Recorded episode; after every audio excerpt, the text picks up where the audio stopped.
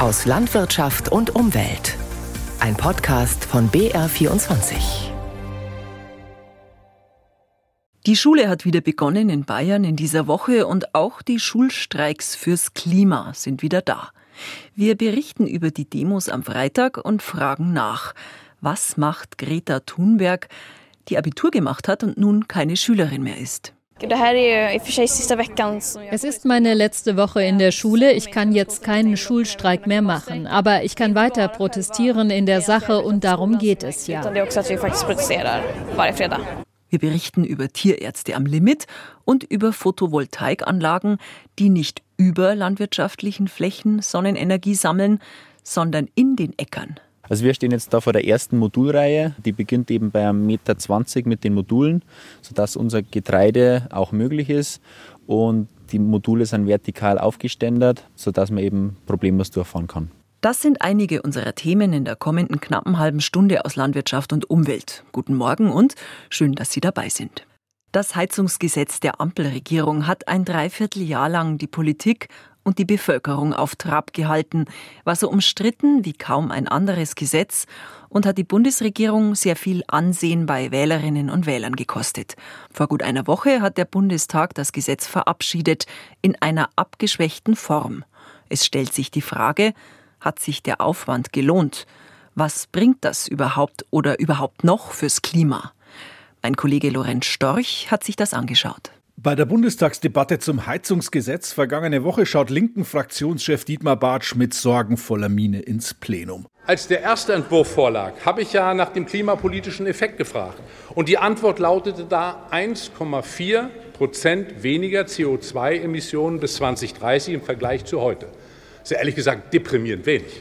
Und diese 1,4 Prozent beziehen sich ja noch auf das Ursprungsheizungsgesetz, das in der Zwischenzeit deutlich abgeschwächt wurde.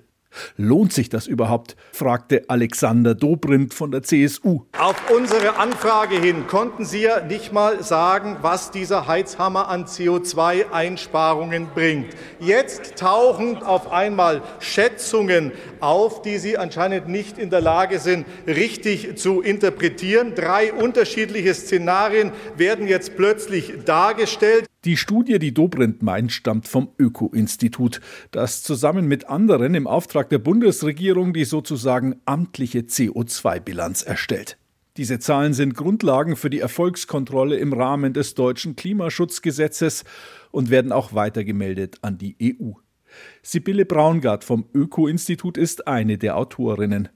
Dass es schwierig ist, die Klimawirkung des abgeschwächten Heizungsgesetzes abzuschätzen, sagt sie, liegt daran, dass die Haus- und Wohnungseigentümer mehr Zeit bekommen haben.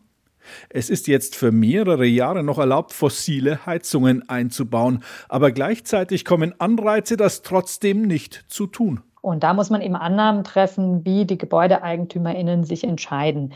Jetzt sieht das Gesetz auch Energieberatung vor. Gleichzeitig sieht es vor, dass die Förderung verbessert wird.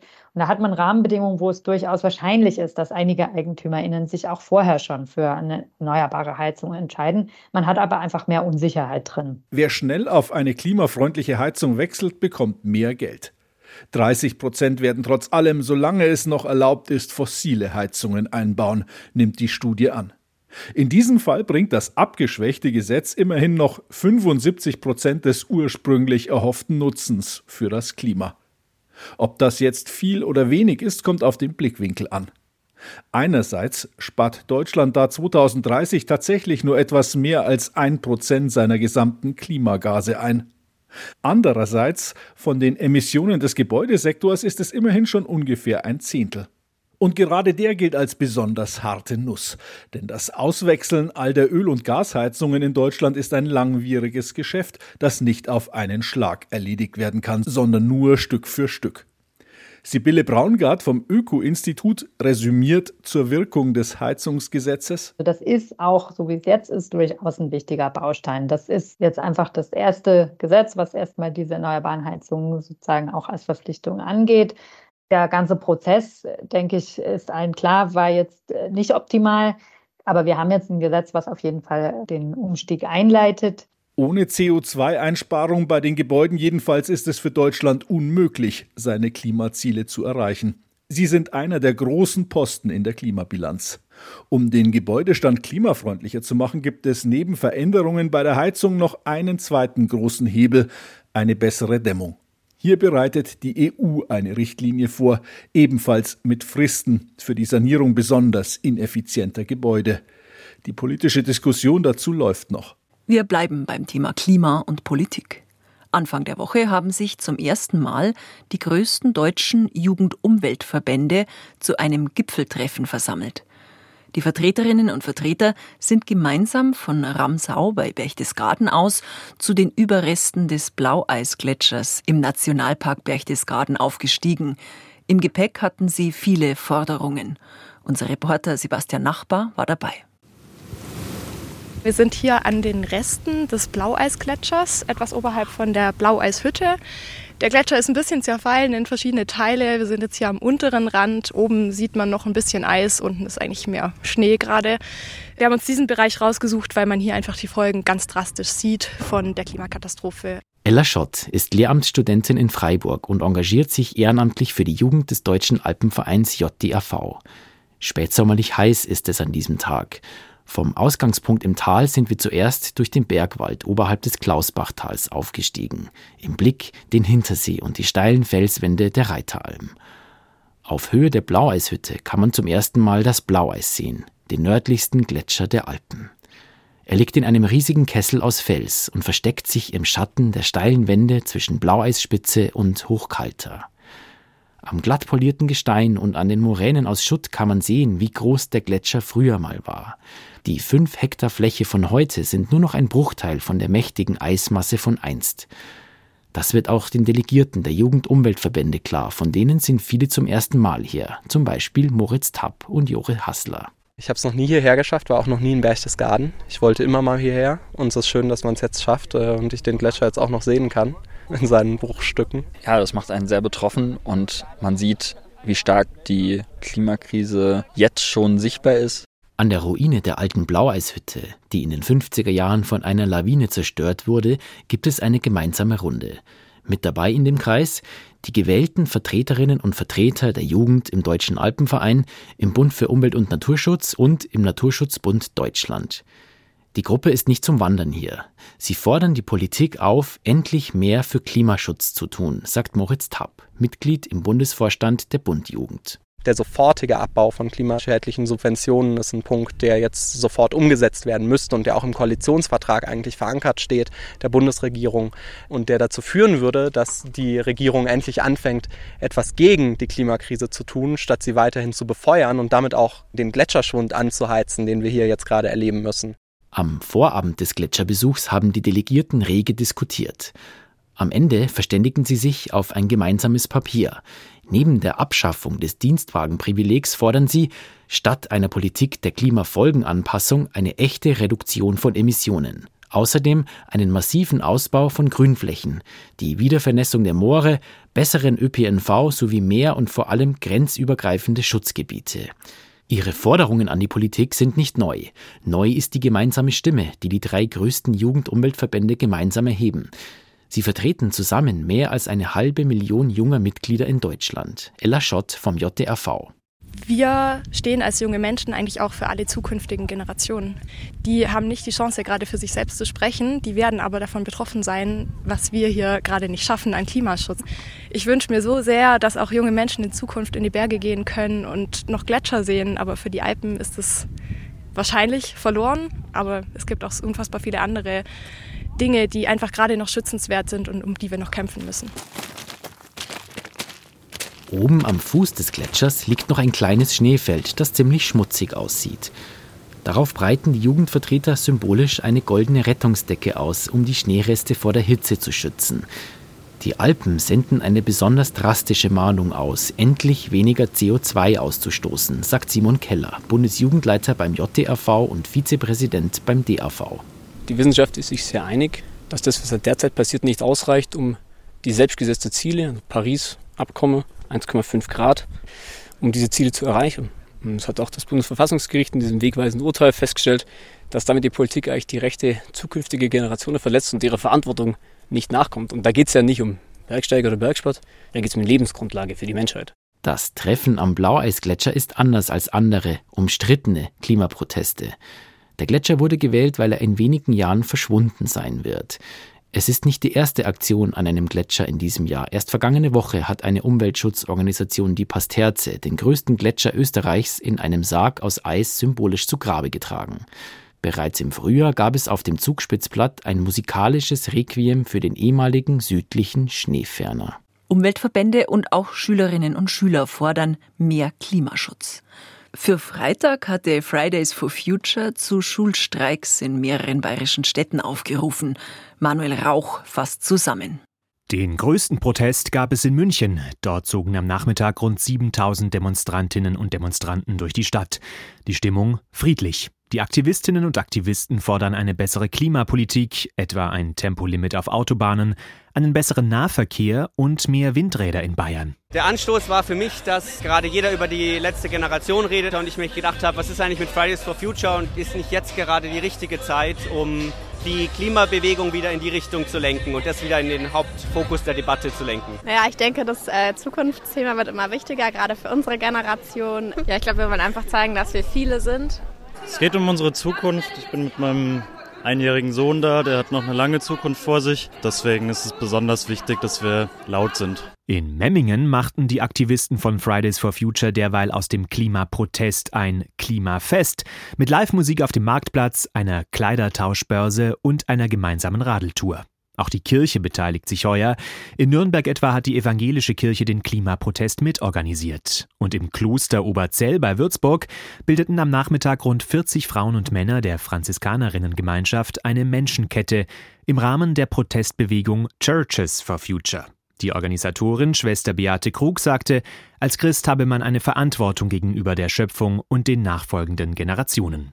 Ins Leben gerufen hat die Schulstreiks die Schwedin Greta Thunberg, die seit dem Sommer keine Schülerin mehr ist.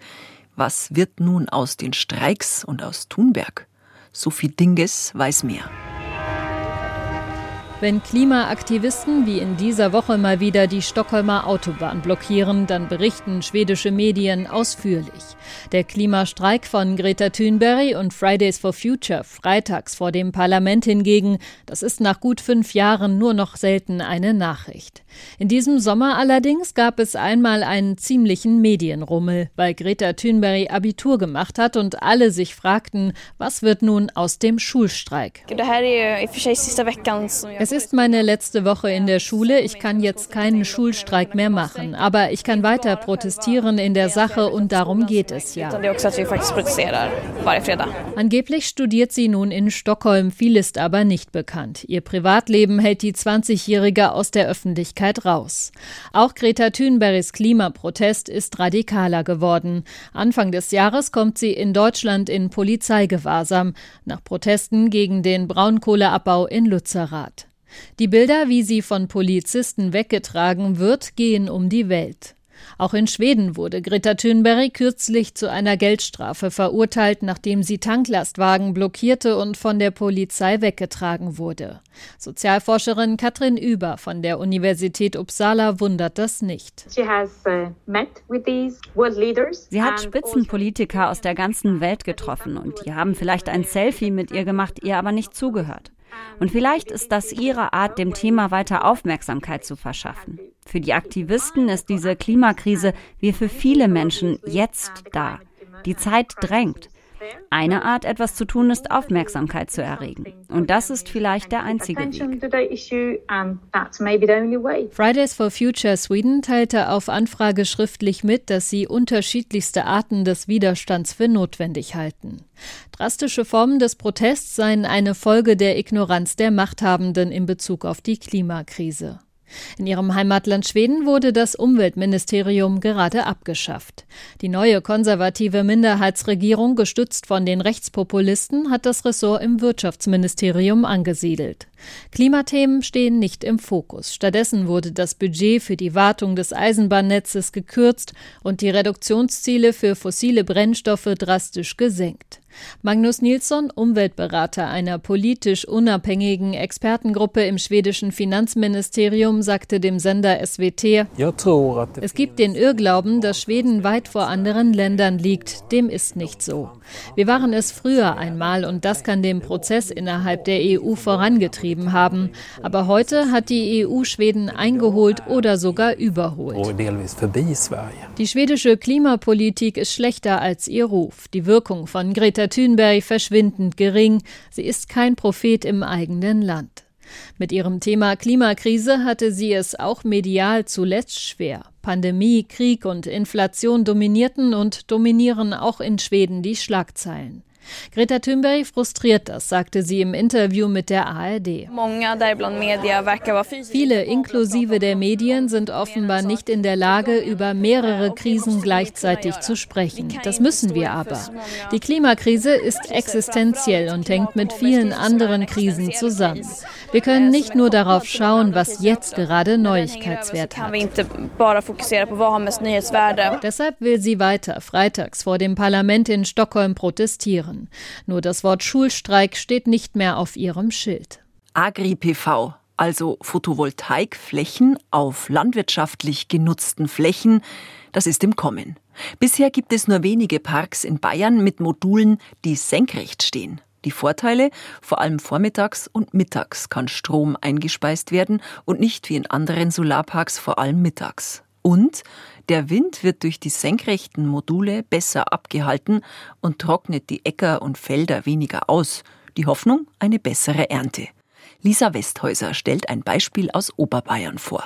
Der Biohof der Obermeiers in Kirchweidach. In ein paar Tagen soll hier die neue Agri-PV-Anlage eingeweiht werden. Franz Obermeier Junior muss noch schnell was mit den Elektrikern klären, dann führt er aufs Feld. Feldblumen blühen auf breiten Streifen. Dazwischen lange Reihen von aufrecht stehenden Photovoltaikmodulen, die ein bisschen wie Trennwände aussehen. Also wir stehen jetzt da vor der ersten Modulreihe. Die beginnt eben bei 1,20 Meter mit den Modulen, sodass unser Getreide ähm, auch möglich ist. Und die Module sind vertikal aufgeständert, sodass man eben problemlos durchfahren kann. Das bedeutet, zwischen den PV-Modulen soll Getreide für Mehl und Haferflocken wachsen. Der Bulldog kann auch dank GPS problemlos durch die Reihen durchfahren. Und so ist ja der Abstand zwischen den Modulreihen berechnet, dass wir uneingeschränkt trotzdem ideal unsere Landwirtschaft da betreiben können. Die Obermeiers haben sich noch etwas einfallen lassen. Ungefähr 100 Meter von dem Feld entfernt steht ein großer weißer Kasten. Ein Stromspeicher, erklärt Franz Obermeier Senior. Das heißt also, wir müssen nicht, wie die klassische Photovoltaikanlage, die auf dem Feld steht, zur Mittagszeit den Hauptstrom günstig irgendwo verscherbeln, sondern können den speichern und später abgeben. Und zwar zu einer Zeit, wenn der Strom auch wirklich gebraucht wird. Spätestens in zehn Jahren, glauben die Obermeiers, sollten sie das Geld für den Bau der Anlage drin haben. Wie sich die Kombi Ackerbau und Sonnenenergie in der Praxis so schlagen wird, das interessiert auch Malte Stöppler. Er forscht am Technologie- und Förderzentrum zu AgriPV, einer Einrichtung des Freistaats. Tatsächlich äh, ist mir jetzt in Deutschland keine vertikale Anlage auf Ackerbau bekannt. In Oberbayern gibt es zum Beispiel schon Agri-PV-Anlagen auf Hopfenfeldern. Die PV-Module stehen hier wie ein Dach über den Pflanzen und schützen vor Starkregen. Doch auch die vertikalen Module könnten einen Vorteil haben. Sie werfen Schatten und das bedeutet, dass da die Feuchtigkeit besser im Boden bleibt und dann eben gerade in den heißen Jahren, wie wir sie in den letzten Jahren ja auch vermehrt hatten, dass dann da eben die Kulturen auch profitieren können. Für wen sich eine Agri-PV-Anlage lohnt, kommt auf viele Faktoren an, zum Beispiel die Sonneneinstrahlung und die vorhandenen Maschinen. Und viel Bürokratie ist es im Moment auch noch, erklärt Franz Obermeier Senior. Man braucht Zertifizierungen dazu, man braucht Genehmigungen von den Baubehörden. Das ist alles äh, müßig, aber Problem ist immer unser Stromnetz. Das heißt also, es ist nicht so ausgebaut, dass man hier zeitnah Antworten kriegt. Den Solarstrom einzuspeisen ist also noch eine Herausforderung. Die Obermeiers haben sie angenommen und hoffen jetzt auf reiche Ernte, und zwar doppelte. Im Humanmedizinbereich haben in einigen Regionen Bayerns große medizinische Versorgungszentren, kurz MVZ, mit vielen Ärzten, die Praxen von niedergelassenen Ärzten als Einzelkämpfer abgelöst. Allein die Arzthonorare in MVZ sind um rund 10 Prozent höher als bei niedergelassenen Ärzten. Seit einigen Jahren kaufen Investoren jetzt auch Tierarztpraxen und Kliniken und auch bei der Veterinärmedizin könnten die Kosten steigen. Birgit Fürst berichtet. Wenn Tierarzt Dr. Andreas Stritzl im Stall eine Kuh mit Akupunkturnadeln behandelt, ist er in seinem Element. Doch der 65-Jährige denkt ans Aufhören, wollte die Groß- und Kleintierpraxis von ihm und seiner Frau mit 30 Mitarbeiterinnen verkaufen. Doch die Mitarbeiterinnen wollten sie nicht. Also, ich kann die Kolleginnen sehr gut verstehen. Viele haben Kinder. Es ist eine Doppelbelastung von Haushalt und Praxis. Kein Wunder, denn Großtierärztin sein ist extrem hart. Immer erreichbar sein, auch nachts und am Wochenende für Kaiserschnitte oder andere Notfälle. Viele Kilometer im Auto, weil es immer weniger Höfe gibt und sie deshalb weit auseinander liegen. Die Burnout-Gefahr und sogar die Selbstmordrate sind hoch bei Tierärzten. Dr. Andreas Striezl aus Bräuningshof bei Erlangen hat seine Praxis an die Investorenkette Tierarzt Plus aus Berlin verkauft. Lästige Zusatzarbeiten wie Lohnabrechnungen oder Umsatzsteuererklärungen erledigt jetzt die Zentrale in Berlin für ihn und die 80 anderen Praxen der Kette. Er glaubt, dass daher auch der Gewinn für die Investoren kommt. Ich gehe davon aus, dass die Synergieeffekte der entscheidende Punkt sind. Und das ist natürlich ein Kostenspareffekt. Denn Investoren wollen Gewinn sehen und Kritiker befürchten, dass den die Tierbesitzer zahlen müssen, gerade bei den Haustieren. Hunde und Katzen werden oft behandelt wie Familienmitglieder, für fast jeden Preis. Und welcher Besitzer kann entscheiden, ob es wirklich das teure MRT sein muss oder ob es der günstigere Ultraschall auch getan hätte? Tierärztin Dr. Susanne Wolz-Richter aus Ottensoos bei Nürnberg hat letztes Jahr zusammen mit einer Kollegin eine Großtierpraxis übernommen. Sich bei einer Investorenkette anstellen zu lassen, kam für sie nicht in Frage, denn ich denke schon, dass da ein gewisser Druck ausgeübt werden könnte auf die Kollegen, wenn es möglicherweise um die Auswahl von Medikamenten oder von Zusatzfuttermitteln geht. Die drei großen Betreiberketten in Bayern sind Anicura, Evidentia und Tierarzt Plus. Anicura ist eine Tochter des US-amerikanischen Nahrungsmittelkonzerns Mars, der auch Tierfutter herstellt, darunter Whiskas oder Sheba. Bei Evidentia hat der Nestlé-Konzern eine Beteiligung und Tierarzt Plus gehört einer Venture Capital AG aus Berlin.